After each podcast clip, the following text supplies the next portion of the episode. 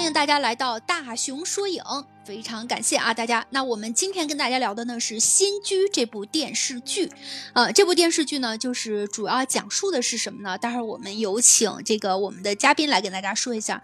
啊，那我先说一下这个电视剧的一些背景啊，它呢是还是咱们大家都了解这个海清这个演员是吧？海清、童谣、张颂文非常有名的冯绍峰。我一说冯绍峰，很多人都一定会说哇，好帅呀，是吧？的确的，这几个这个知名的演员来演的这部《新居》。可可能如果我们现在对新居不是说特别了解的情况下，我们翻回去去了解一下蜗居，蜗居一定是听说过，在当时那个年代的话，往前去推啊，非常非常火。那么我们说一下新居，现在就是这个新居，它评分也是达到了八点九分的高分啊，非常非常高了啊。然后它这个里边讲述的内容呢，还是就是我们。平民老百姓的一些生活上的东西，因为由于现在的物价呀、房价非常非常贵，啊，然后引发出来的一一系列的这个剧情还有感情的一些这个呃，那么穿插进去。所以说，我们待会儿有请哈哈小姐姐跟我们讲一下这个《新居》这部电视剧的一些这个简介。然后，另外我们围绕《新居》这部电视剧呢，然后展开来了讨论一下这部电视剧里边所涵盖的内容啊，包括这个人生生活中的工作中的一些压力。还有背后的一些这个给我们能够解读到的一些这个压力，待会儿我们在聊天的时候都会提到，好吧？好，那我们现在就先欢迎哈哈小姐姐，欢迎欢迎，给我们讲一下，先先简单介绍一下《新居》这部电视剧的这个剧情，好吧？好的，好的，大家好，我是哈哈小姐姐呀。呃，直接叫我哈哈就可以啊。接下来呢，我来介绍一下新居的剧情，包括导演呀、演员呀等等的吧。啊，那接下来我开始了啊。其实新剧呢是由滕华涛执导的，海清、童瑶、张颂文领衔主演。刚刚悠悠也提到了，还有冯绍峰在这里面是特邀主演。这是一部都市情感剧。嗯，这部电视剧呢是根据滕肖兰的同名小说改编的。是在今年的三月十七号在东方卫视、浙江卫视播出的，并在爱奇艺同步播出。其实呢，在介绍剧情之前，我是想要先介绍一下咱们的导演的滕华涛。嗯，滕华涛呢是毕业于北京电影学院文学系，中国导演、编剧、制片人，中国第六代导演之一。一九九五年呢，滕华涛首次执导了电视剧《新言情时代》。九七年的时候，他执导了警匪题材的。叫危情时刻，嗯，哈哈，你那边信号不太好。零九年，刚刚那个悠悠也提到了，我我还以为是我信号不好，不是，是你那边信号不太好。那现在可以吗？啊，现在可以吗？啊，那我继续啊，我继续了。其实它是自二零零九年，呃，是滕华涛导演执导的都市生活情感剧。那这部剧呢，其实引发了大众的特别大的关注。然后它的评分也是在八点几啊，特别高的一个评分。然后在六月十二号的时候，凭借执导的电视剧《王贵与安娜》获得第十五届上海电视节最佳导演奖，嗯，这个荣誉也是非常好的啊。二零一一年九月的时候，滕华涛自编自导的家庭情感剧《瞧这一家子》，嗯，在河北卫视上星首播。其实一部电视剧能够上星，真的非常非常的难，也说明这部剧的质量非常的好了。同年呢，他又导演了治愈系电影《失恋三十三天》，呃，大家可能真是获得了三十一届大众电影百花奖优秀故事片，就是刚刚说了，就是其实梳理一下这个导演的作品，其实还是非常非常多的。嗯，他的作品其实呃，不管是电影啊、电视剧啊，而且还获都获得了很多的奖项，就奠定了奠定而且稳定了滕华涛第六代导演的地位。那说完导演呢，就是咱们来看看主演啊，嗯，刚刚就是像《蜗居》里面有海清啊，然后这部剧里面也有海清啊，海清饰演的冯小琴。嗯，冯小琴呢，她是安徽女人，上海媳妇儿，就是作为一个外来者，她迫切的想要融入上海这个圈子，她讨好顾家的长辈，讨好大姑子顾青鱼，任劳任怨，尽全力做好一个妻子和媳妇儿的本分。那随着顾磊的意外身亡呢，就是呃冯绍峰演的这个人啊，冯小琴一度呢跌入了深渊，几近绝望。但是也是由此开始，他就开始了自己探索自身价值的一个过程。他一步步呢靠自己，不是靠别人啊，撑起一个单亲妈妈的职责，撑起自己的人生。这是呃冯小琴啊。另外呢，童瑶饰演的顾青瑜，她呢是典型意义上的上海女人，美丽、成功、嗯自信、高傲。嗯，她深爱初恋诗媛，拒绝暴发户展翔多年的追求，因为一直过得都很平顺，没有受过什么挫折，所以呢，他是有一些精神洁癖的，眼睛里边根本揉不下沙子。他非常嗯。疼爱自己的弟弟顾磊，顾磊死后呢，他特别恨冯小琴，这这就造成了他们就是冯小琴跟嗯、呃顾顾顾顾青鱼他们两个关系特别恶劣，嗯、这个顾青鱼呢，他是闪电结婚又闪电离婚，经过几番纠葛，起起落落，在现实与梦想中重塑自己对生活的认知。呃，这是这一个主要人物啊。另外一个，张颂文饰演的展翔，他呢是上海的郊区人，早些年呢是通过炒房成了拥有十几套房产的暴发户，对顾青瑜是一见钟情。即便顾青瑜是嫁给了诗源，但是他也是痴情不改。呃，为人呢风趣乐观，身心地很善良，称得上是冯小琴的贵人。嗯、他与冯小琴成为了最佳的拍档。冯小琴的执着跟努力，也让展翔意识到自身的局限性，也帮助他去成长，从不务正业的暴发户变成了一个更加有担当、心存大爱的男人。其实刚刚就是听了呃新剧的这几个主创人员的介绍啊，呃，应该是就是虽然说就可能有些人没有看过这部剧，但是听了这几个人可能说他真的是呃就是对电视剧的质量就有一个保证啊，他们的演技呀、包括啊就是所有的各个方面嘛，都会呃会是非常棒的一部啊一部剧。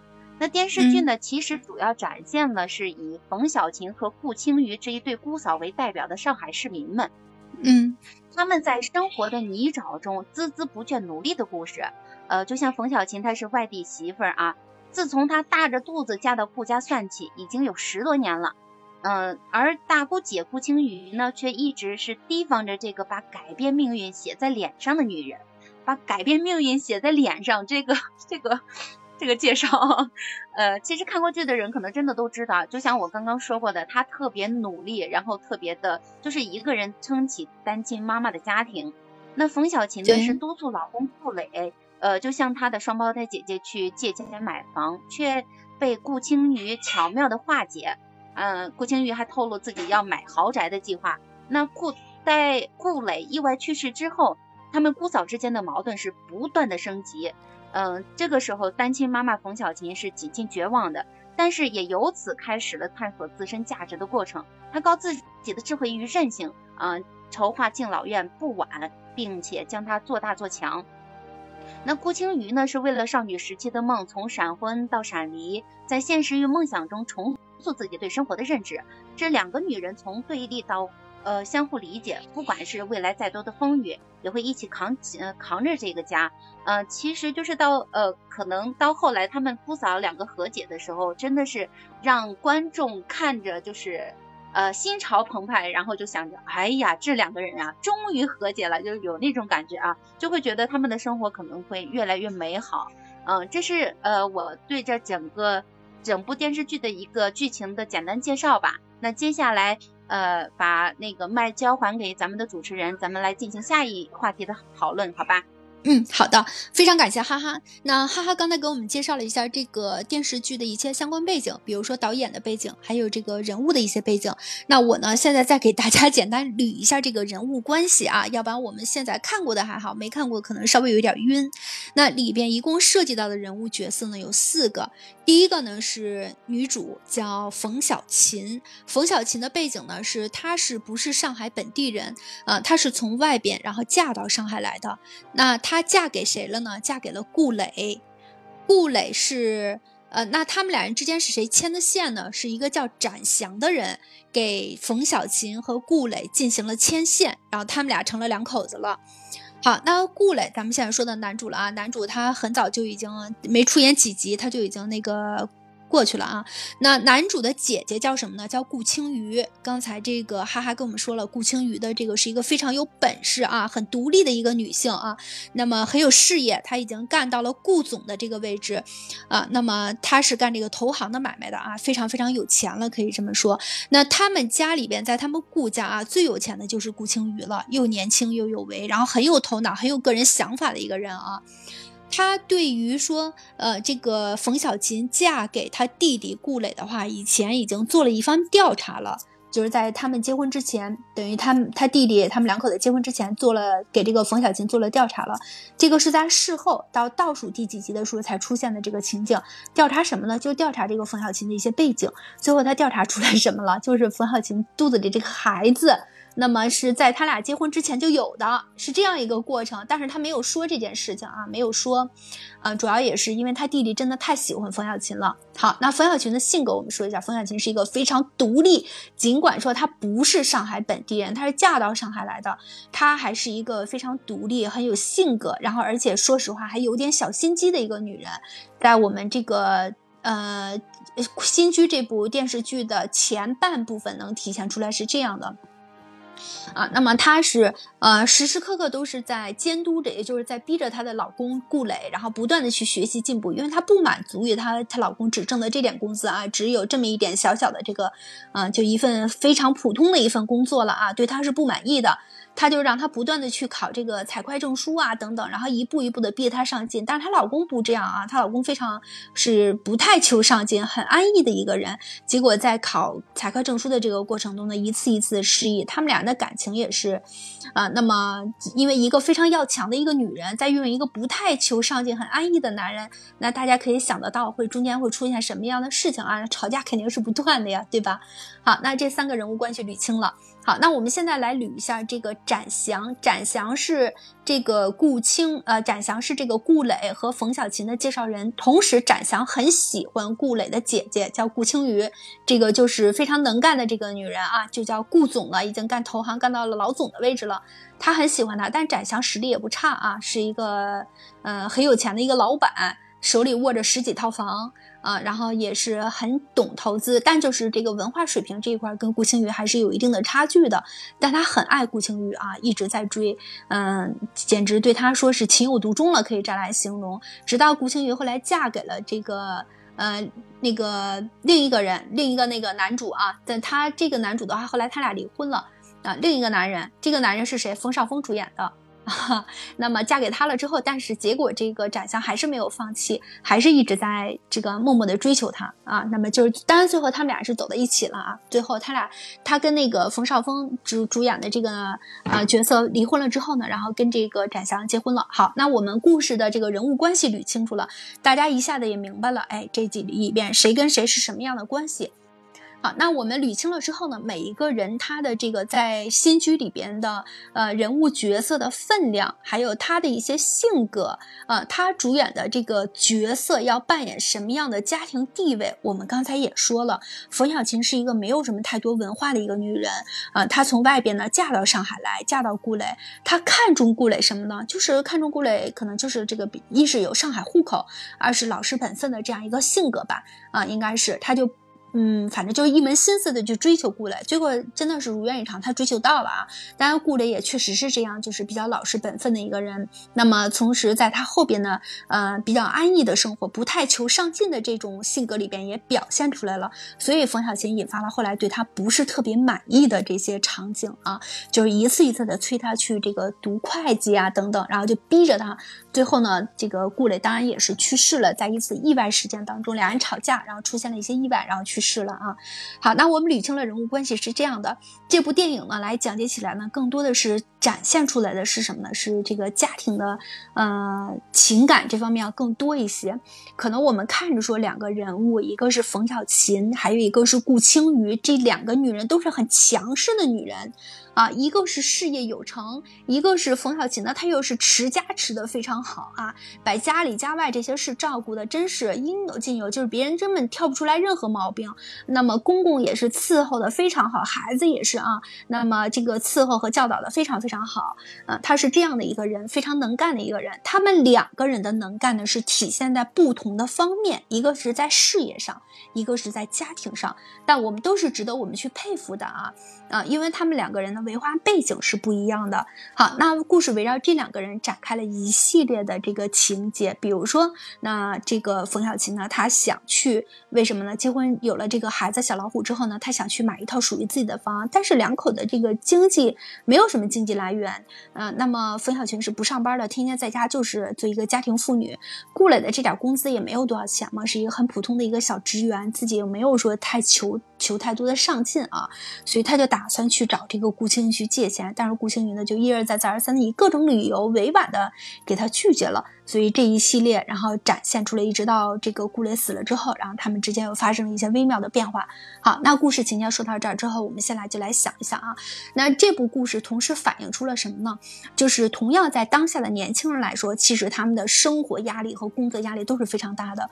我们不得不说，就是在没有疫情的情况下，我们在一些比较好的单位工作的时候啊，那你虽然说你是拿着高薪，但其实你是背负着很多很多的压力的。那各种指标同时都在齐一齐刷刷的压在你的这个肩头上来，那如果完不成的情况下会得到什么样的结果？完成的不好的情况下会得到什么样的结果？即使说你完成了之后，那没有达到老板的这个更高的期许，又会达到什么结果？那再一步说，如果你完成了之后也达到老板的期许，下一一步他再给你落实指标的书，又会给你拔高啊。那么你自己内心有什么样的想法？这个相信有过工作经历的人都是一。一定一定非常了解的，这个就是生活工作中的一些压力。好，那我们面对生活是什么压力呢？房贷、车贷。生活两夫妻两口子的这个情感压力，还有教育子女的压力等等，全部都是围绕当下年轻人来产生的。那我们这部剧展现出来的也的确是这些：有房贷的压力，两口子要去买房子嘛，一定是有压力力的啊。那么工作中的压力，有工作没工作同样都有压力，工作不求上进还是有压力，展现出来了。那我们现在就来，我们围绕这个环节来讨论一下啊。当如果你面对当下年轻人的这些生活工作压力的情况下，那么剧中反映。的这些情况，就是有的人是就是不求上进的，有的人就是非常努力的，一直在往上的拼着命的往上去跑。当他可以哎 hold 得住几千万的房子，像这个顾总的话，他随手一拿就能拿出几千万的房子，就是掏钱就可以去买，全款付清。那有的人呢？这个冯小琴又说了，我就是为了两百万的房子，我都要去贷款，我都拿不出这些钱，我贷款我还要去找别人借一百万才能贷出来，然后月供对于还对于我来说还的话都有很大很大的压力，对于我们这个家庭来说都是有很大压力的，但是我还是要坚持去买房。好，即使面临这么大的压力，他也要坚持去买房。这想想对于他来说，房子真的是很重要的。我们就来了解一下，那如果你要是。看待这个电视剧里的这个压力，我们来反过来看我们生活中的这些压力，你是怎么来理解，或者你有什么个人的看法？好吧，来，我们来展开讨论一下。欢迎欢迎，那齐星能不能开麦说一说呢？齐星，呃，你说这个压力吧，我如果我是他的话，我我这个想法是跟他正好相反的，嗯，就是在，嗯。应该是说他那个他家里那个亲戚是很有钱，对吧？但是她老公是一个很普通的职员，对吗？对她姐姐，她说她呃，就她老公的姐姐是很有钱的。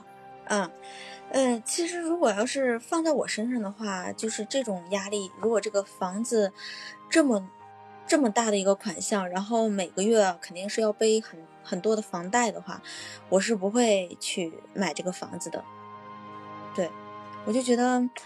嗯，没有必要，我觉得风险太大了，尤其是就就拿现在我们这个现在这个情况来说，其实，嗯，现在这个情况大家谁也不知道以后会怎样。我觉得现在最好就是保守一下，就保守一些，不要给自己那么大，嗯，背上那么大的风险，对吧？你要，我觉得做什么事你要有承受风险的那个能力。你觉得当这个风险来临的时候，你觉得你是可以解决它的。你也能承受得了的，呃，我觉得这才可是可以去试一下的。万一就是那种，嗯，不不计后果的这样子去投入的话，其实很容易，呃，结果很容易就是结果会很惨，可能会，就比如说，因为我没看这电视剧，不到后来。但是你刚才说她老公是意外去世了，对吗？对她老公没出演几集就意外去世了，嗯。那这个房子到最后是买了还是没买呢？嗯，就是嗯，她老公去世之前本来是钱已经借好了要买的，但结果因为她老公一个突然间的意外，然后这个房子就没有买。但是到这个结尾最后两集的时候是买了。那买了，那他是是那个他他那个谁，她老公的姐姐哦啊。嗯啊，给掏钱了，然后她她那个老那个什么公公，然后也也支持她，嗯然后最后给她买了这房了，她自己还的房贷。哦，对，但是我觉得这只是说电视里演的，其实，在现实嗯。生活中，尤其是现在，嗯，就算是亲姐姐，可能也不会拿出这么多钱来说，那我嗯。感、简直就是感觉成了现用现在话说伏地魔，对吧？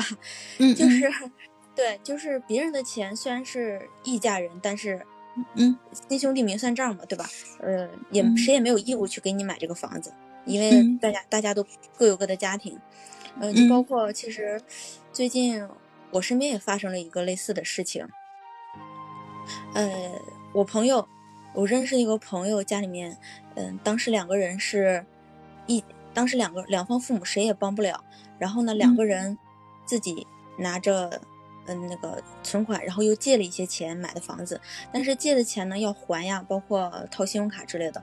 后来因为疫情的原因，本来是可以的，嗯，因为他们自己有店，知道吧？有那个就是，嗯，呃，本来效益挺好的，但是疫情来了之后呢，就是店基本上是不怎么开，每次疫情来了都要关门，所以就后来没办法把店兑出去了。但是男方呢，偷偷的去贷款了。后来直到这个钱已经滚到很大额了，就是上百万的那种，嗯才跟他，才跟他老婆说，就是才跟我朋友讲。我朋友当时就是大崩溃了那种，因为两个人嗯本身就是也有外债，然后房子也是两个人共同买的，然后还欠了很多外债不说，还有房贷。然后嗯没有想到又弄出这么多的外债，后来没办法又把房子嗯卖了。所以嗯当时其实买房子的时候，呃，我倒不能去，就是我倒不能去给人家去想规划这些事情或指导人家需要怎么样。但是那个时候，现在想起来，如果可能是没有疫情，也许就不会有后续的这些事情，对吧？呃，店儿好嗯好的开着，然后工作也，然后，呃，我朋友的工作也很好，然后男的。那个做那个买卖也挺好的，但是嗯谁能想到就是这个疫情来了呢？就就遭遇到这样，遭遇到这样的打击，对吧？所以说，嗯呃，什么都要想到的，尤其是当你负担很重的，呃，两嗯个人本身也没有说特别固定的收入，可以说就是靠靠运气的那种。我觉得风险还是挺大的，所以如果我是嗯他，我可能不会这样子，不会这样子做。嗯那其实是这样的啊，就是七星，他呃，就是这个，首先冯小琴的性格是这样，非常要强的一个女人。她为什么坚持要贷款，那么也要买这个房子？一呢是她觉得心里不踏实，呃，二呢是她觉得跟公公婆婆，就嗯，不是她跟公公还有那个呃那个谁，她老公的奶奶啊、应该这样来叫啊。那么住在一起的话，嗯、没有自己的这个空间，就是每天就是伺候这个全家人了。她想要有自己的自这个自由的空间，这个是可以理解的，啊、那么她对，但是她去买房，对于他们这两口子的这个经济来说是有很大很大的压力的。再有的话，他觉得有了自己的房子之后，毕竟说在上海，应该我们可以反过来想，他本身不是上海本地人嘛，有了这个房子之后，他才能说自己是在上海真的能落老根儿了。嗯，他当时。对对对，还在想说，我们有了房子之后，他妹妹也在这个人家的家里边住啊，也也这样跟他一起住，他妹妹，然后说我们这个买了房子之后的话，等回头，呃，那么你老呃就是你姐夫，相当于这个冯小琴她老公了啊，考下来这个会计证之后呢，然后这个工资能涨一些了，然后我们再一起努力呢，把这个冯小琴的弟弟还有一个弟弟呢啊，叫大年，说把大年也接过来，然后同时呢再把爸爸妈妈也接过来，我们一家人高高兴兴的过日子，我们就算在上海落扎下了根儿了。他是确实说过这样的一句话，他觉得才算是安心啊，心里才算是踏实下来了。所以说他要不顾一切的去买这个房，如果她老公要不出事儿的话，她是铁定会买这套房的。嗯，嗯她有这样一个背景。嗯，这个东西肯定是跟个人相关。就像我说我，嗯我不我不赞同这样子，可能是这种嗯事儿就是站着说话不腰疼也好，就是没有去设身处地站在对方的角度考虑问题也好。但是一个人一个观念吧，可能嗯对于我来说，我不会冒着这么大的压力和风险去非得要做这件事情，因为，呃，嗯还是说现在来讲，你看，嗯，咱们在网上也看了很多人他都断供了，是吧？嗯，然后就是对，然后就房子也收回去了，最后什么都没有，就是。对，就这种事儿以后都说不好。就是我如果说在能力范围内，就哪怕说这个呃，说我我，或者是说我这个嗯存款有一定的存款，我觉得呃，如果出什么事情，或者是我能去去把这件事情怎么说呢？能能够解决，能够解决这个风险，那我觉得嗯我是可以考虑的。但是嗯，我跟这个，我跟这件事情如果产生坏的结果，我俩的这个差距太大了，就是我能我的能力嗯。太小了，做不了这个事情，我是绝对不会去尝试的。对，对你说的这个也确实是，就是在自己能力没有达到的情况下呢，不要给自己增加过多的这个负担啊。我可以理解，但你说的这个话我也理解。但是故事里的冯小琴的这个她的一些想法我也能理解，所以说确实是每个人有每个人的观点。我想，如果你要是站在这个冯小琴的这个位置的话，你可能做不出来冯小琴这么极端的事情。一呢，可能不会这么急切的逼着她老公一次又一次的去考这个会计证。她老公真的就是很不太这个很安逸的一个人啊。那么这次不成了之后，下次他紧跟着下一个班又给报上了，接着让他去考会计证。总共就是你一定要拿下会计证之后，你这是你的唯一出路，你才能在工资里稍微涨一涨啊。那么你才能说你的这个事业上才能有一点点的进步。她是把她儿子，把她老公当成儿子去培养啊。这个这个顾青宇也是这么去说她的啊。当然最后她老公可能也是因为一个意外啊，然后俩人吵架的时候不幸。就是那滚下楼梯去了，然后后来撞到玻璃上，结果她老公失血过多死了，啊，这是一个非常非常意外的一个事件。好的，那非常感谢七星，然后我们看看其他小伙伴，那么对于这件事情来怎么理解？Hello，月圆未圆，能开麦吗？月圆未圆，Hello，Hello，我想说，哎，好嘞，好嘞，妖刀要说，好的，你说吧。那个呃，我想跳出这个电视剧来说一下这个房子对于对于一个女人的重要性。嗯，好的。因为这个他们一开始的这个矛 矛盾，最重要的矛盾也是基于这个房子的问题，是吧？是的，嗯、是的。呃，然后呃，我就针对自己的这个情况吧，就是我们我们的公婆也好，或者是我父母也好，他们名下有房产，但是我和我老公名下就是。一套房都没有，嗯。嗯，这个我我就在我我就在逼着我老公买房子，嗯，嗯我可以理解，嗯，我觉得嗯嗯，感触最深的就是一一说这个的话，我就特别特别难受，就是我送我们家孩子去上补习班，嗯，然后那个补习班呢是在一个写字楼里，他们的这个停车场是在露天停车场。当我把孩子送到这个写字楼里面去上课，我回到停车场，坐在车里等着孩子下课的时候，然后我就看那个楼，好多好多窗户，好高好高的楼，嗯，然后我就想啊，这个这个城市有这么多房子，这么多楼，哪一个是你的？对，就想是的，我去哪儿？嗯，是吧？然后你说两口子过日子难免。会有争吵，这都真的是难免，没有那么好的感情，说自始至终，哎呀，一点争吵都不都不那个什么或者怎么样，就是，嗯，因为我们现在住的这套这套房子呢，虽然当初买房子的时候，呃，我们有一部分的贡献，但是后来公婆把这笔钱还给我们了，就还给我娘家这边了。他们办这个房产证的时候呢，就是也没有写我老公的名字，也没有我的名字，写的是我公公的名字。呵。其实这这对于我们做媳妇儿的来说是一是一个很难受的事情，对，尴尬呀。嗯，所以在嗯，在我和我老公产生矛盾的时候，我们两个吵架的时候，我的第一反应就是开开门就走。嗯，为什么要走？嗯，然后就，所以对于一个女人来说，就是因为这不是我的地方，这个地方没有给我安全感。在我发生矛盾的时候，我有冲突的时候，我肯定。就要就要出去这个让我压力很大的地方嘛，对吧？嗯嗯。然后等我这个门呐，你出去很简单，你出这个门很简单，就是就是一开门的事情，出去很简单。那你以什么样的理由回来呢？嗯，咱先不说回来的事儿，那你出去以后能去哪儿呢？作为一个女人来说，你能去哪儿呢？对，你回妈，你回妈妈爸爸家吗？你会让他们操心吗？对，不会的。那你去哪儿？去单位吗？让别人看笑话吗？不会的。那你能去哪儿？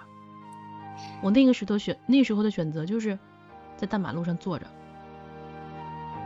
嗯，我可以理解。很难受，嗯，很难受。所以后来我又我生的孩子是个女孩儿，所以我就逼着我老公必须买房子，必须买房子，不是为我，是为我的女儿。嗯嗯，就是我就已经是这样了，我不希望等我的孩子。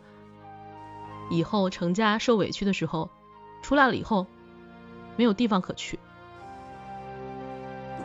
当他有困难不想告诉我的时候，他能有一个小窝，能保证他自己的安全就可以了。嗯，是的。而且我觉得，我觉得这种东西就应该是我们父母去做的，这是我们的责任。我们不能躺平，我们必须要为我们为我们的孩子。你可以不为我负责任，但是你必须要为。你的孩子，你的血脉去负这个责任，要么你就不要他，不要让他来到这个世界上。既然你让他来到这个世界上，你就要对他负责任。嗯，是的，就是这样想的。对我理解，我理解。所以，所以我老公他就是一个嗯躺平的人嘛，然后我就是一个特别上进、特别那个什么的，因为我觉得这是一个责任感的体现呐。嗯，我也可以躺平啊，是不是？嗯，但是我的孩子呢，他怎么办？等到他出嫁了以后，受了委屈以后。那我还要让他再重复这样的事情吗？让他再去经历我经历过的东西吗？我不想。嗯，是的，是的。嗯，要到我非常理解你现在这个心情，就是换成是我，如果是冯海清的话，我也会这么去做的。是这样，就是。嗯，也不能说是冯海清做的有多么的这个极端啊，她逼着她老公去学习也好，怎么着也好，因为在他们这个小家当中，能够给她提供安全感的也只有说她老公了，对不对？她首先指着公公，那婆婆这些根本就不可能。再有的话，她大姑子，那这个顾青云虽然说有钱，那也不是她的，跟她没有什么太大的关系。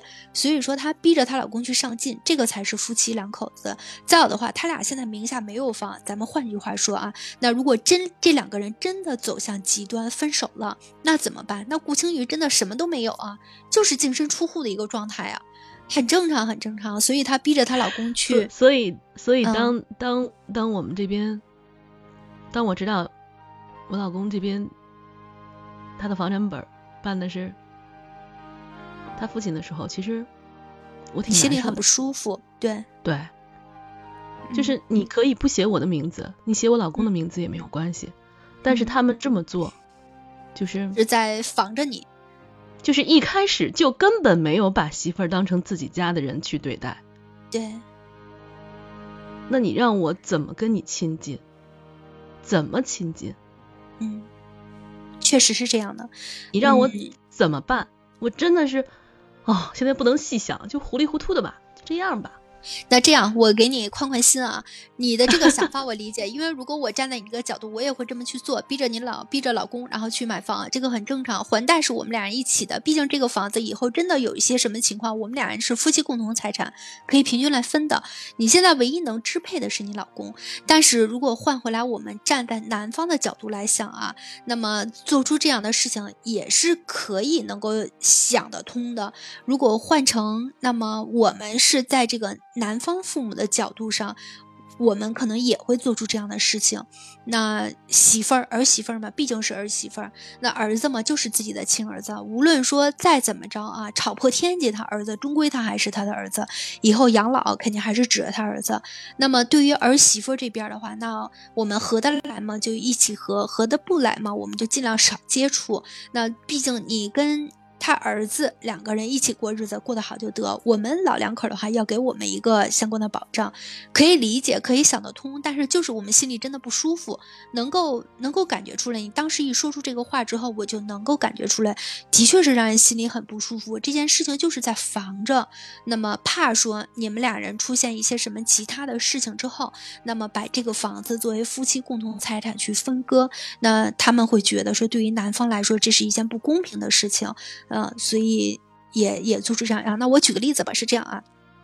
我弟弟啊，那不是我亲弟弟啊，是我姨家弟弟。他家里是很有钱的啊。那么在我们北京来说的话，就是如果手里有个十多套房，就已经是很多了啊。当然，他这个也不是说全在北京的房，他就是有这么多钱，房是房，钱是钱，生意是生意，非常很有钱了。那么他在娶娶媳妇儿的时候也是，他媳妇儿长得很漂亮啊，但就是可能三观上的跟他他家还是稍微有一点不太一致的啊。那么性格是一个好的性格，对于我。弟弟来说还是看得上的，呃，但是怎么来说呢？就是家里他他们这个因为价值观是完全不一样的嘛。那女方的家庭还是嗯非常非常非常普通，简直普通的再呢不能再普通的呃一个家庭了。但是我弟弟他家呢就是属于有钱的不能再有钱的一个家庭，算是还算是稍微比较有钱点的了啊。嗯，那么对于。女方提出来的各种要求，就是女方的父母也提出了一些相关的要求。那么，嗯，就是我们要住你啊，男方父母的这个房子，他家有一个那个非常大的一个房子了啊啊，那你看，你就是说这个这个。嗯，说你看你自己的这个房子很小，我们住不开的，还不如上你父母那儿去住呢什么的。然后父男方的父母就感觉有点反感了，就是一而再再而三的提出这样的问题，所以最后的话也是对女女孩呢稍微有一点点隔阂了，就因为这些事情一而再再而三的出现，所以说还是稍微有一点点，嗯，有一有一。其实像这部电影这这部电视剧的话呢，我我还做了个。播客节目嘛，在我的琢磨里面，其实我关注的是他们的沟通方式。你看，虽然他嗯，为了无论是为了他们的小家好，还是干嘛也好，然后他去让他老呃逼着他老公上进什么的，这个本身出发点是不错的，是没有问题的。但我觉得呃，但是他们的沟通方式一定是有问题的。那比方说，呃，她让她老公去学那个报那个。班的时候，至少要征询一下她老公的意见，呃，我觉得是这个方法有问题。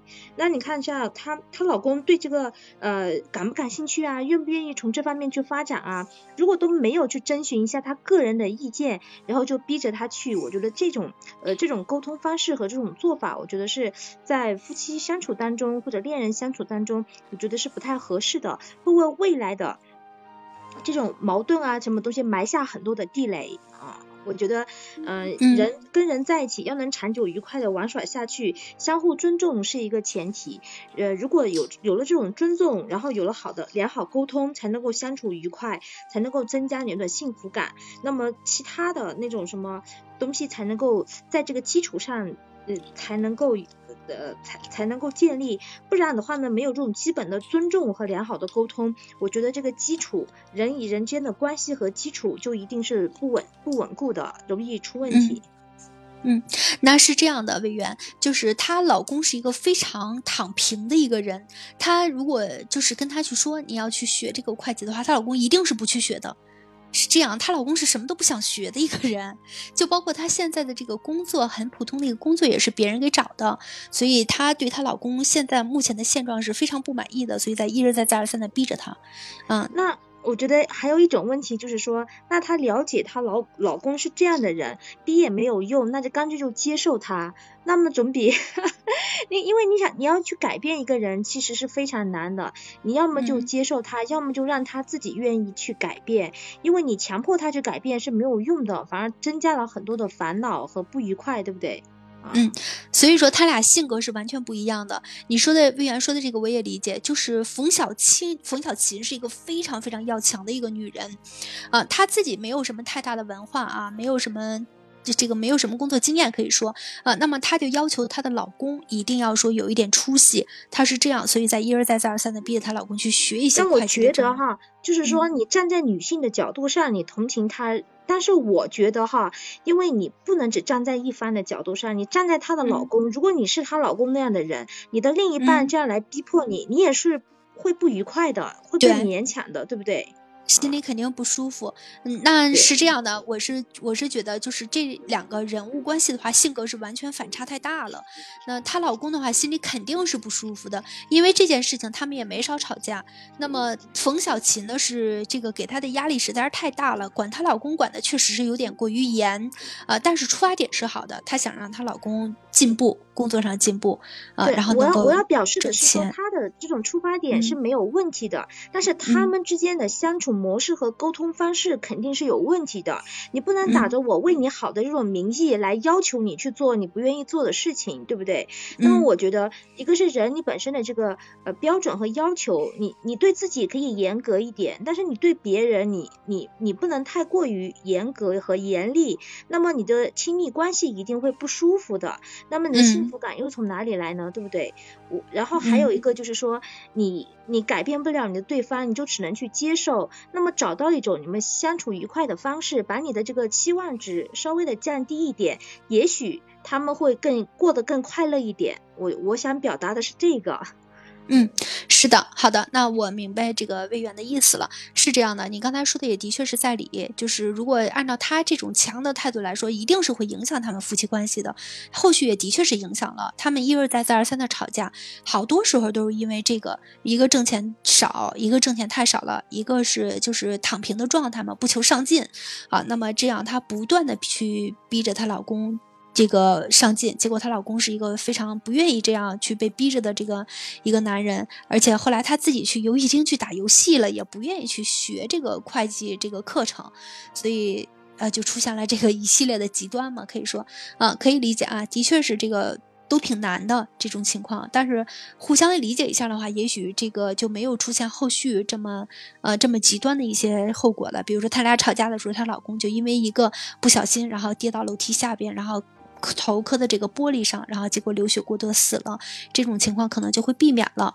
好，那非常感谢魏源刚才跟我们分享了这个里边的人物关系和。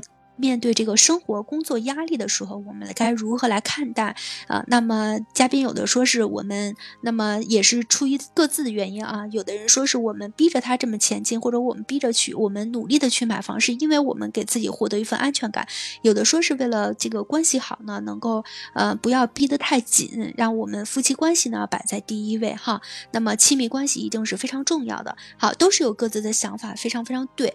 总之呢，就是我们这个两个人。夫妻两个人之间的关系一定要是这个情感最大化，我们不要说因为我们逼得太紧，然后把这个夫妻关系变得一下子不融洽了啊，然后就甚至说这个呃濒临崩溃，或者像故事里边的这个人物出现了极端，那么男主的话最后这个一下子没了的情况，这个都是最不愿意期待去发生的啊，可以理解。好，那我们现在来看看啊。说了这个，那女主冯小琴是过于强势了。然后里边还一个人物呢，是冯小琴老公的姐姐，叫她的大姑子，叫顾青瑜，是一个公司的一个高管，叫呃是一个投行公司啊，那么是顾总了，大家都这么称呼他。两个人都是属于非常非常强势的人，一个是对家家里边的人，还有对这个家庭管理的非常非常的严，还有一个呢是对公司这一块呢，那么。这个投行企业，就是说他在这个事业上面是非常非常有成就的，都属于强势的性格。这两个人呢，人物关系在这个《新居》这部电视剧里边就形成了一个对立面。那虽然说他们两个人面对的这个人和事是不一样的，但是他们俩的这个强势的态度，在这个《新居》里边都已经展现出来了。好，我们针对这两个人呢，他们两个人的人物关系是。呃，其中一度在这个剧情的最中间那几集的话，那么处于是非常非常对立的，那么就是你瞅我不顺眼，我瞅你不顺眼的这么一个状态。嗯，那么大家觉得，就是面对这样两个非常强势的人，一个是弟媳，一个是大姑子，那如果要是处在家庭里的任何一方的话，我们应该来怎么样来就是化解这样的这个强势的这个冲突，或者我们怎么样来相处会更好一些？咱们来讨论。一下，好吧，好的，那哈哈应该知道吧？哈哈应该是非常，嗯，应该是有这方面的见解吧？他能开麦吗？Hello，哈哈，呀，那大熊要说是吧？难道，哎，Hello，大熊能开麦吗？嗯我开了，能听见吗？好的，好的，啊，能听到您的，现在信号挺好的。好。其实就是刚刚前一个的时候啊，我我我特别有话想说，但是话题已经过去了 啊，没关系，你想说就说好了，没关系的。嗯，其实是这样的，就是呃，刚刚说到那个，就是冯小琴，她不是呃，就是想要在上海买套属于自己的房子，一个方面是呃，想要有一个心理的归属感，然后刚刚妖刀也说了这方面的那个。就是这方面的见解啊，其实，呃，还有一个就是，就是说到冯小琴觉得，就是她的安全最大的安全感是来自于她老公。其实我的呃想法不是这样的，就是安全感不是别人给的，是自己给自己的。那你就是说，呃，像买房子这个事情，可能，嗯，大部分的人，就是至少我也是这样的啊，我就觉得就是在一个地方安家了之后，你至少要有自己的一套房子。就是呃，心理不管是心理的归属也好，或者是其他方面，那就是从经济上来考虑是这样的。就是比如说，我这我们在我们家在买房子之前也是这样的，就是一直在租房子，嗯，可能说几年的时间里面就是搬了四五次家，每次搬家都像打仗一样。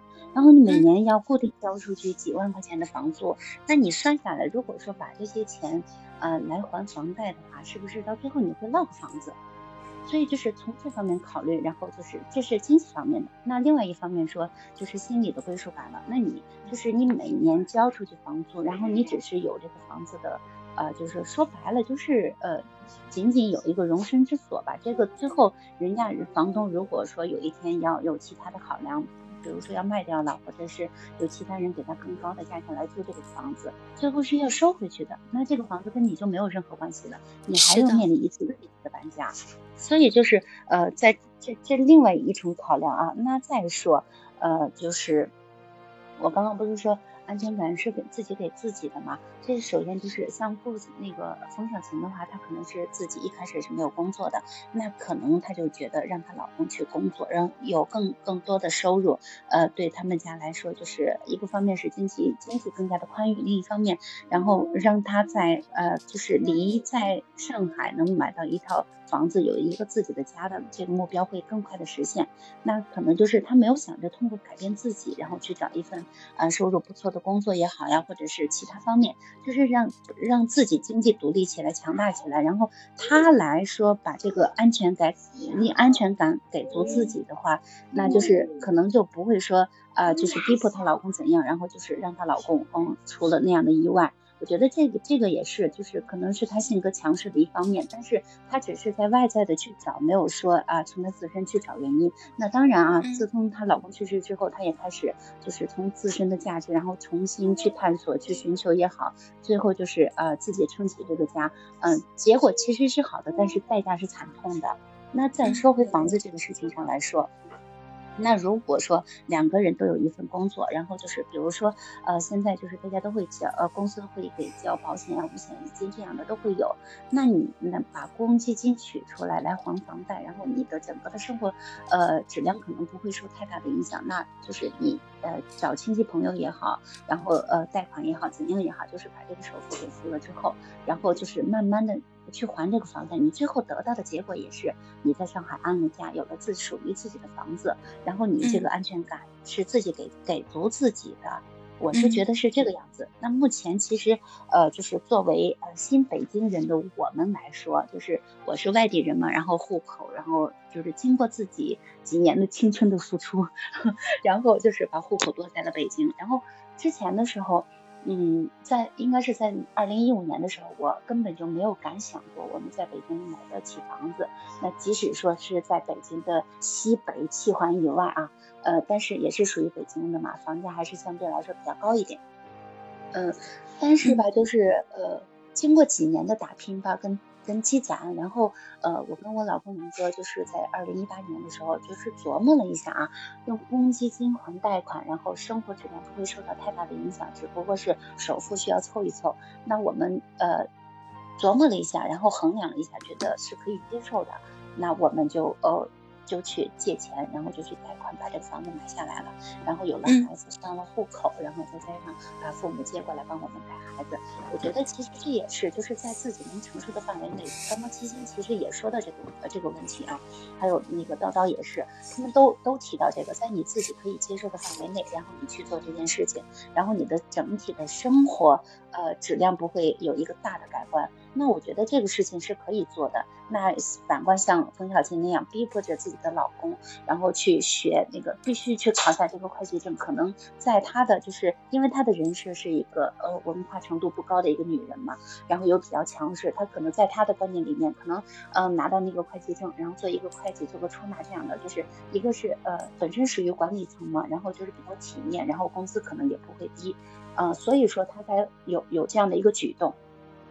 那其实，在咱们的日常生活当中，就是就比如说，呃，目前的状况，我老公下班回到家之后，呃，如果说不加班的话，他可能就会躺在床上刷刷刷刷手机啊，然后呃陪孩子玩一玩这样。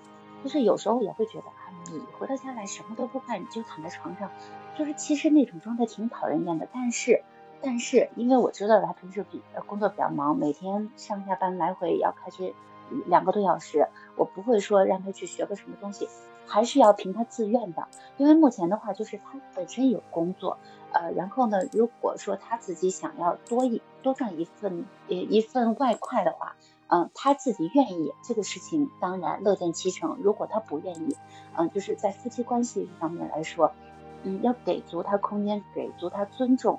他就是如果说没有他那份收入，呃，就是这个家过不下去，那你可能真的是我不逼着他去干，但是。如果说这份收入可有可无的话，不会对你的家庭生活有太大的影响。那如果说你逼着他去干的话，一方面他不乐意，影响你们夫妻的感情；另外一方面的话，会让他觉得就是呃你。就是虽然说是两口子啊，但是你干涉干涉太多，让他没有呃足够的自由，没有足够的空间，没有就是呃他工作一天了也想休息一下，也想娱乐一下，放松一下，那你为什么不给人家这个空间呢？我觉得就是在这个方面的话，还是要斟酌一下的，不要强迫你的另一半去做他不愿意做的事情，尤其是在。呃，就是你们目前的，就是其实还是主要看意愿嘛，还有一个你的家庭情况。如果真的揭不开锅了，你可能不用你去说，他自己就去干了。那就是还是要看情况来呃来考量的嘛。就是我就分享这么多吧。嗯，是的，是的，哈哈，刚才跟我们分享了一下这个，那么在这个亲密关系当中的话，到底要不要？这个逼着老公去啊，那么努力上进也好，那么其实呃意思还是在个人，然后同时的话要保证亲密关系是在第一位的，嗯，也确实是这样，在我们前面聊的过程当中的话也说到这一点啊，呃，那么做出任何的决定的话都不要引起这个夫妻关系这个情绪化，或者说两个人处于对立面。好，那我们解读完了这个两个人这个夫妻关系、生活压力和工作压力啊，大熊是要说话是吗？嗯，我想用我们男人的角度去看待一下刚才说的那一大堆问题啊。嗯嗯，好的。首先呢，嗯，首先呢，现在来说的话，对于一个男人来讲的话，不对，应该对于一个男生来讲的话，如果是想去呃找一个媳妇儿的话，咱不管说是相亲也好，或者说是啊自由谈自由恋爱也好，那么他们直属面对的问题是什么呢？啊，谁能告诉我？钱。你这太现实了。其实最重要的，其实最重要的，最重要的几个问题是什么？房子、车子，对，嗯，还有收入，还有彩礼，对不对？那当然，这个男方他这个收入也是很重要的呀，对不对啊？嗯，咱先先先不提说收入有多么好，收入有多么不好啊。嗯。前提是，如果说你要是想找一个这样的，为什么我从这里开始说起呢？其实道理很简单，你如果说，嗯，在你什么都没有的情况下，在现实社会中，哪一个女孩愿意跟你去这个像十年前或者十五年前、二十年前的那样子的一个一些姑娘愿意跟你去奋斗这些呢？很少很少。那很少很少。嗯，对呀，现在女孩子都是很现实的，所以呢，呃，也就容易发生这种什么现象呢？就是说，哎，呃，结婚了，那么这个房子是给你们有使用权，但是没有这个叫什么过户权。嗯，会这个这个很现实的一个问题。对，对吧？当然了。并不是说我们不打不，并不是说不把女方这边当一家人来看，只是说有这种现象和社会现象在这产生着，嗯，呃，嗯，导致于说，导致于说，确实是这种现象很没有辙，嗯，就是说很无奈，嗯，对吧？我明白。更多、更多的、更多的时候呢，更多的时候，当你们的家庭组建的时候，或者说我自己的家庭组建的时候，我更希望的一件事情就是什么？当我自己有自己的房子的时候，我也愿意说，呃，给我的孩子也去，就是说主张一套房子。那无论无论说他在哪里受了气，不管说我自己是男孩也好，自己有女孩也好，那么他能够拥有自己一个，就是说缓解的一个空间，能够拥有自己一个不为去，就是说不委屈这个委屈自己的一个空间。这样子来说的话，可能说我作为呃孩子的家长而言，那可能说让孩子更有些底气。嗯，只能说每一个父母都是很关爱自己的孩子，都是很心疼的。对。那只有说，呃，有条件的情况下会这样去做，但是往往现社会很现实，太多人没有这个能力去做到这一点了。那么这些太多人又该怎样去，就是说，在咱们呃咱们节目中，咱们的主题中去表述出来的一个现实生活呢？其实就是这么个道理。嗯。是的，对吧？对，就是你是站在这个男性的角度上跟我们来说了，就是也是迫不得已，没有办法才会说，呃，有这个方面的想法，就是包括说房子不敢说写在自己的名下呀什么的，或者夫不敢说成为共夫妻共同财产，因为可能现在社会上的确是有这方面的这个负面新闻，然后出现，也确实是这样的。那我们我们女士女的其实也是有这方面想法，就是她觉得这个没有房子就是没有安全感，嗯。但是话又说回来了，呃，嗯，在这个八零年，就是在七九年以后吧，产生了一大批的这个独生子，嗯，在这种独生独生子的这个大环境下呢，往往两方面的父母的这个就是说中规中矩的财产都是留要留给孩子的，可是呢，可是呢，就是很多这个家长呢，他就会把这些呃应该。赋予孩子将来能获取的这个东西呢，却却禁锢在自己的手里，也许是一种自私的表现，也许是为了保护自己的表现。但是呢，更多的家长呢，愿意说去承受，就是说，哪怕家长自己去委屈，也愿意承受将这个呃将这些所有自己的东西过户到两个孩子的名下。那么他俩的结合，也就意味着说，呃，我作为两边的父母来讲。都会说希望你们两个人好好过日子，你们两个人一定你要一定要一起努力，把自己的家维持好，同时呢把孩子照顾好。那么将来你们两个人的孩子来讲的话，也不要愁着买房子啊，爸爸妈妈这都有啊，你们只需要去这个把孩子的教育、把孩子的生长、把孩子的一切的事情去打理和照顾好就 OK 了，不要有这方面的压力。当然了，你们未来的生活，希望也也希望你们会越来越好。如果说有可能的话，也能够给孩子创造一个像我们一样能给孩子去提供的这个，呃，这么好的一个环境也好，这么好的一个呃，就是说，家庭的一个状况也好，其实都是为了能够更好的去呃把家庭去融合的更好而去努力。更多的家长会是这样的一个状态，嗯。主要还是不安定的因素太多了，可以理解。你就想啊，如果要是比如说我们现在名下，然后有一套房子，那如果我们的孩子以后到了这个适婚年龄去结了婚之后，我们愿意把我们这个房子过户给儿子吗？就变成婚后的共同夫妻共同财产了？如果是这样的话，你愿意吗？大雄，你肯定是可以，可以，没有什么不可以接受的，什么事情都是可以接受的。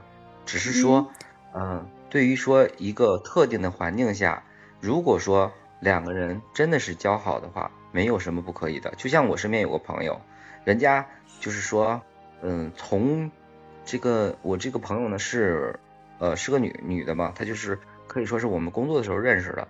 她嫁给了这个另外一个男方家以后，她嫁给那个男方家以后呢，他们就从结婚到现在为止，孩子都上大学走了。从来没有拌过任何一句嘴，每天每次发生不是说没有矛盾，每次在发生任何矛盾的时候，都在当天就解决了。当然了，首先要有一对呃，就是说知书达理的这个父母啊，不能说知书达理，知书达理应该说孩子啊，词可能用词不当。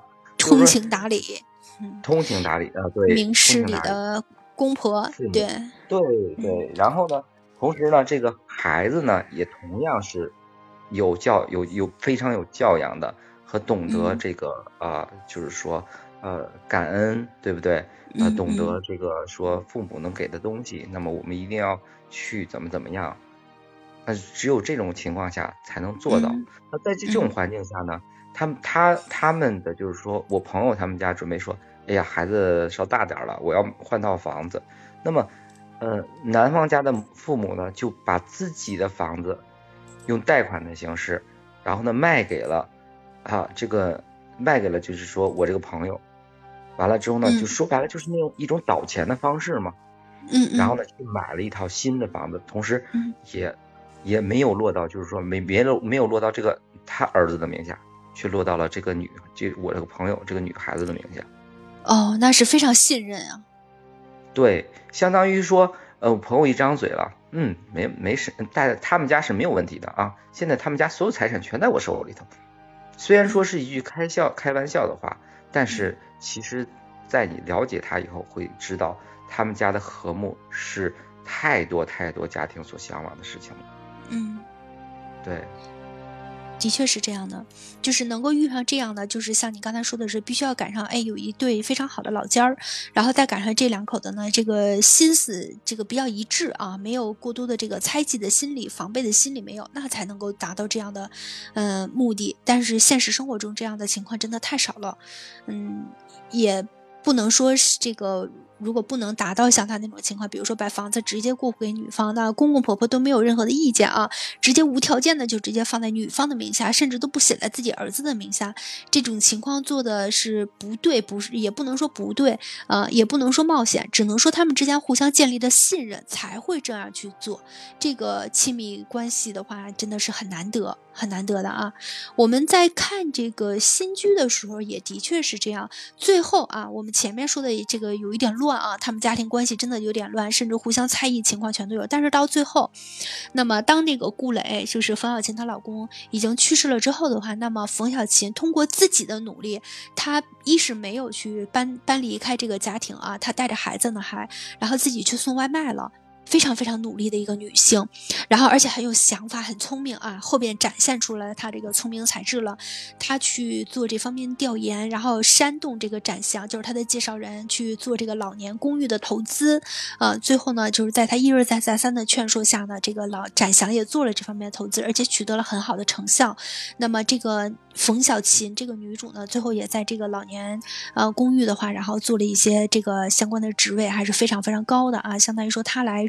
主就是主抓这个老年公寓的一些运营了，非常棒，也是得到了展翔的信任，投资人的信任，所以还是在他的努力下呢，取得了很大的成就。同时房子也来了啊，房子来了，房子的话，那他的公公呢，看到这个儿媳妇这么努力啊，那么从他送外卖开始，一步一步起来之后呢，就和这个他的大姑子顾青瑜很有钱的这个大姑子啊一起，然后就是商量，然后给他给这个冯小琴和这个小老虎啊，那么。么买一套房子，但是呢，说无条件的给他的，但是冯小琴拒绝了，他不接受，为什么呢？他说，呃，这样住着心里不踏实，也是。然后说我要去朝你借钱啊，我朝你借钱，完了还贷我自己来还，借你的这个钱，我要多长时间？几年内我要还清你。然后通过这种方式呢，呃，那么双方也都达成了一致。然后这两个女强人，在这个新居里的女强人啊，也都达成了这个共同的想法。一个呢是我。我只有你借我答应说借我这个钱，我才同意说接受这个房子。我会给你写借条啊什么的啊，然后多长时间会还到你？因为他已经有这样的经济能力了，所以他们的关系也变得互相尊重了啊，不像以前那样，然后互相防着、互相戒备着了。这种关系能够缓和到现在这个地步也是很难的。那我们现实生活中，呃，如果要是遇到这种情况的话，能够达到像这个电视剧《新居》里边男，呃，这两个女主女主角的这个呃，关系的话也是挺难的，一般破裂了就是破裂了，防着就一直要防着，防到老都有这种情况的。呃，说最后中途再转折出来说啊，那么互相关系融洽了这种情况真的很少很少，尤其是又在说他这个家里边的男主人啊，那么冯小琴的老公死了之后，他们还能达到这样的关系，那更是难得了。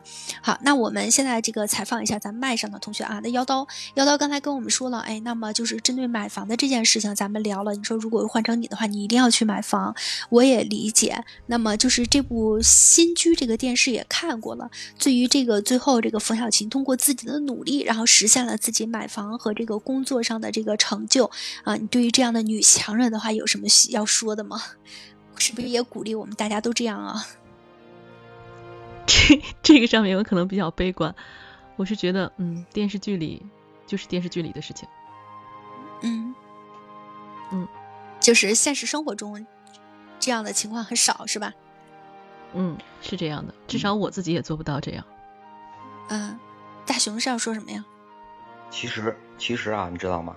呃，往往呢，电视剧呢的诠释呢，其实是来源于生活，高于生活，这是始终对于咱们电影也好，电视剧也好的一个啊中规的一个表现形式。那么。很多时候，你不能够去拿这个电视剧里的内容去衡量现实中的生活，真的啊。但是呢，你有没有贴切的内容吗？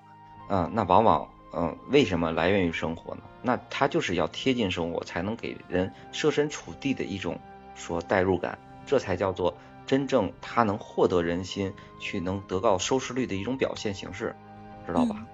是的，是的。的确说，这个这个方式就是故事里当中新居，呃，新居里边的这个两个人物，女主像冯小琴和这个顾青雨两个人，最后呢就是啊，那么。化解了之间的一些矛盾，然后两个人互相尊重，然后互相这个呃目标什么的呀，然后还有就是他们的一些想法全都走到了一起，的确是很难得的啊。那也是说，在这个冯小琴她在她自己的不断努力下，取得了一定的社会地位，也获得了一定的经济能力之后，才能得到顾青瑜的认可。这个这一点是不得不排除的。顾青瑜还是很清高的啊。我们希望说，现实生活中，呃，像这种互相猜疑的情况呢，尽量少发生。呃，包括就是呃，对于女性也好。好，男性也好呢，那么两个人的话，把这个感亲密关系摆在第一位，在做出任何决定这个出发点的时候呢，我们都能够考虑到对方的一些感受，这样的话也就不会说出现像熏鸡里边这个前半部分这个电视里边像。冯小琴和这个顾磊两口子出现的这个尴尬的局面啊，那么天天几乎是呃经常吵架是很常见的。他们只要一吵架，就会他的公公啊就会给这个顾青瑜啊打电话，让他来过来来劝架，劝劝他弟弟和弟媳他们两口子。所以就是他们吵架已经成了家常便饭了，就是因为矛盾不一致，两个人没有站在互相的角度去考虑问题，一个在逼着他进步，一个就是不想进步，所以这个矛盾是很自然的就会发生。的，所以在现实生活中，我们也希望说这种矛盾稍微少一些。我们在做出什么决定的时候，也希望能够多站在对方的角度去考虑考虑。这样的话，这个婚姻生活、亲密关系才能够说保持的那么更长久啊，也是这样的。好，那我们麦上的小伙伴有什么需要跟我们大家来这个分享的一些这个看法吗？可以，咱们来开麦的话，最后环节咱们来聊一聊，好吧？有吗？就是针对这部电影，希望就是跟我们大家这个直播间的小伙伴来分享的一些这个生活经验也好，还是就是人生感悟也好，都可以跟我们来说一说，好吧？好，要刀要说了是吧？嗯，就是我想说的是，虽然电视剧是来源于生活、高于生活的，但是电视剧传传达给我们的精神，嗯，我们是可以领会的，也是可以给我们借鉴的。就是女作为女性来说，嗯嗯，一定一定要提升自己，什么时候都不能忘了提升自己，不管是内力也好，还是自己的能力也好，还是自己的社会地位也好，都要自己去创造自己想要的生活。我们不是男性的附属品，我们也不用把我们的希望寄托在男性身上。如果可对方可以，那是锦上添花；如果他不可以，我们也自由潇洒。就是这样。嗯，是的，是的，这一点我很赞同你啊。就是很长一段时间了，全都在倡导说女性要独立，无论从经济上独立，还是生活上也独立。那么现在这个现实生活中的女性，的确是更多的不太依附于男性了，自己有自己的事业啊，然后自己有自己的一些想法。并不是说这个两人结婚以后都是男的啊，那么一言堂的这种感觉，他说什么就是什么，已经不再是这种情况了啊。现在女性已经能够顶起半边天了，在这无论在电视中还是在我们现实生活中，都是能够体现出来的。其实这种情况的话，也是一方，也是一个正能量吧。我是很支持这样的一些想法的。我们女性独立了之后，说话才能更硬气。那么在家庭关系中的话，这个主导权和分量才会相对来说更。重一些，不要不会说始终处于这个被动的状态啊，那么我们才能有自己的主见，才能有自己的主张啊，所以也非常支持。那咱们还有其他小伙伴要跟大家分享的吗？我们在节目尾声的话，把自己针对这部电影一些想法和感悟分享出来。大熊有没有要说的？然后我们今天这期这个节目马上就要结束了，好吗？嗯嗯，好的好的好的，嗯。我这边的话也没有什么说的，其实整部剧的话，呃，对于生活而言的话，确实很贴近。那么也希望呢，感兴趣的伙伴们也可以去，呃，就是说沉下心去看一下这部新剧，同时呢，根据新剧里的内容去理解一下现实生活中的人与人之间的关系。当然，它的主题还是说的是房子。对于中国的一个呃这个老百姓的思想而言的话。一个家是有多么的重要性，那么这个家指的是什么？房子，对不对？也占了很多的很大的权重。所以，所以希望大家也能够深刻理解到，我们做这档节目和这期节目给大家带来的内容，是否能够给大家能够有一个呃更高更深的一个解释呢？嗯，那今天也也感谢下面的小伙伴，也感谢麦上的小伙伴，嗯。好的，好的，那非常感谢大熊跟我们分享了一些这个站在男性的角度上，那么了解读这个《新居》这部电影，然后同时呢，跟我们分享了一些我们在现实生活中，那么作为女性和男性，我们应该是以抱着一个什么样的一种生活态度，然后来面对这个夫妻之间的关系，以及这个家庭之间的关系，避免说各自那么处于强势位置，或者各自的话，那么处于这个被动的状态，呃，使这个夫妻。关系的话，那么处于一边倒的状态都是不正常的这个亲密关系啊，非常非常感谢大家。那么我们今天跟大家分享的这部《新居》这部电影呢，呃，虽然说是一啊，这不是电影，这是一部电视剧了啊，稍微有一点长。那还是希望大家如果要是有时间的情况下，还是能去看一看这部电视剧的话。目前来说上榜的这个评分还是很高，八点七分了已经达到，是我们电视剧里边。那么除了人世间以外呢，那么《新居》算是。